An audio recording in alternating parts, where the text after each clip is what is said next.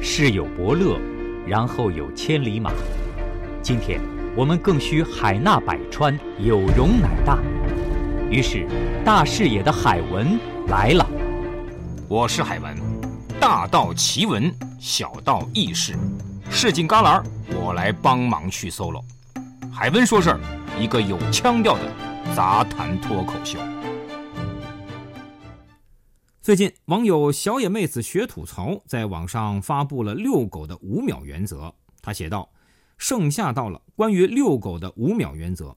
天热时，将您的手背贴在柏油马路上。如果您不能够坚持到五秒，那这个点儿您就不要带您家的汪星人出门散步了。”帖子一出，迎来了城里爱狗人士的一片赞成声。有网友就留言：“这个说法是用错误的方法说明了一个正确的事儿。”天热了，遛狗确实对狗不安全，特别是那些毛厚的、心脏弱点的、体型过小的、皮肤敏感的。但是每个人耐受程度不一样啊，手放在地上，有的人扛得久一些，有的人扛得不那么久吧。狗的耐受也不一样，可能这边吉娃娃都晕菜了，那边德牧还且跑着呢。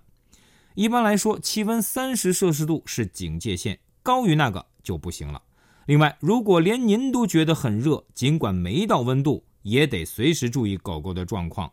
而且老一些的狗狗，还有不经常户外运动的狗狗，都要更注意点才行。另外，也要尽量避免强烈阳光，尤其是别给狗乱剃毛。狗的皮肤其实是很嫩的，剃了毛很容易晒伤。以前在小区里见到有打伞遛松狮的好家长啊，所以夏天尽量还是别大中午的遛狗了。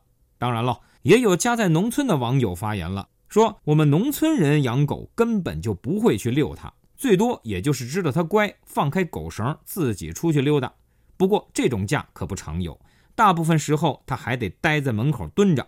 还有歪楼的，大热天的那遛的是热狗吗？在海文看来，关于遛狗的五秒原则，全当是个人的生活经验吧。